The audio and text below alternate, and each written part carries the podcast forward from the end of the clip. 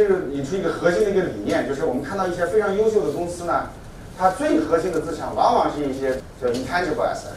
你看腾讯是这样，你看阿里也是这样。你换一个角度，你看一些就是比较传统的企业的时候，传统企业的老板往往说他这个资产有多少，他都是有形资产，但那个东西不值钱。你发现这个值钱的东西，好多东西都是无形资产。作为创业者，一方面是把企业做起来，对吧？一方面是这个个人财富啊。这我们看了一下这个腾讯的一些主要的持东呃持股的这个股东啊，这里边的话就是我们看。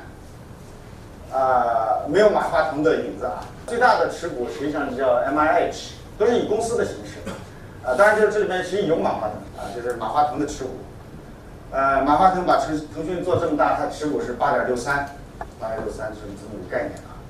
所以呢，就是说像这种伟大的公司，往往就是说你到了最后的话，就是大家有不停的稀释，不停的稀释啊。所以这一点大家要要预计到啊。所以像腾讯这样的公司是这样子，你去看阿里也是类似的啊。就马云的股份也就一不停的稀释，所以呢，你像一个五千亿的公司，你说我在里面占个百分之三四十的股份，那是不可能的，这是一个特点。另外一块呢，就是你腾讯这家公司大股东不是咱们中国的，对吧？这是 M I H 是是那个南非的一家公司，然后那家公司本来是做的一般般的一家公司，因为腾投了腾讯以后。那家公司的市值占了这个南非整个的百分之四十，所以呢，它就有一个很大的问题。如果是大家想买腾讯的股票的话，实际上有两个股票，一个是腾讯本身，还有一家就是这个 MIS 这个股票。对，它那个股票一直被低估，打折的，它一般是打好像是百分之二三十的折啊。这有个核心的原因是什么？因为它它大太大了。它底下因为有了腾讯以后，它太大了。就是南非的机构投资者呢，都有个要求，就说你不能在一家公司投太多。所以呢，大家买腾讯的话，就是买一买这家公司就必须卖，就是说不能拿太多。所以它那个股价一直上不来。但是这家公司呢，它正在准备把它的一些东西挪到另外的国家上市，这样子，这样能把这个一些这个这个这个价值给释放出来。大家看到就是说，腾讯的市值是五千亿啊，五千亿美金，将近四万亿啊港币啊。我们再来看一下它的这个财务报表。最上面就是这个腾讯这个收入，从这个收入的这个角度上讲的话，你会看到就是说，腾讯这个它的基本面的这个增长是非常非常快的啊，就是说你从它的收入看，几乎每年是百分之就是年化以后啊，大概百分之四十的增长。所以呢，就是说你像腾讯这样的公司，就是说它是你说它这个股票为什么是翻那么多啊？跟它的基本面是这个这个关系是非常非常大的，基本面在增长，那股价也在增长，大概是这样。但是呢，你要是看它的这个利润呢，利润的话，去年是受到一个很大的一个冲击。一七年的时候，这是七百二十亿呃人民币啊，这是到一八年的时候，这是七百九十亿，涨了一点点。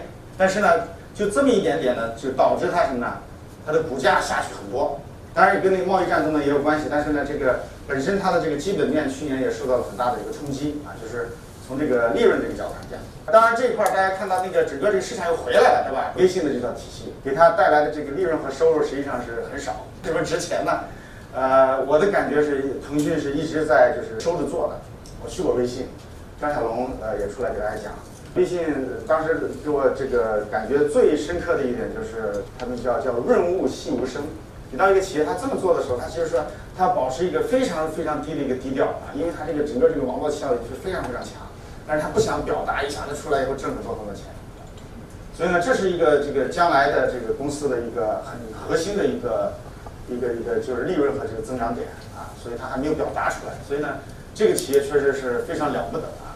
看一下它这个资产负债啊，就是最头上这一块是现在腾讯一共有五千亿的这个资产，负债没多少，负债大概一千多亿，所以呢，它的这个整个的股东权益呢，这里边大概有三千五百亿啊，三千五百人民币。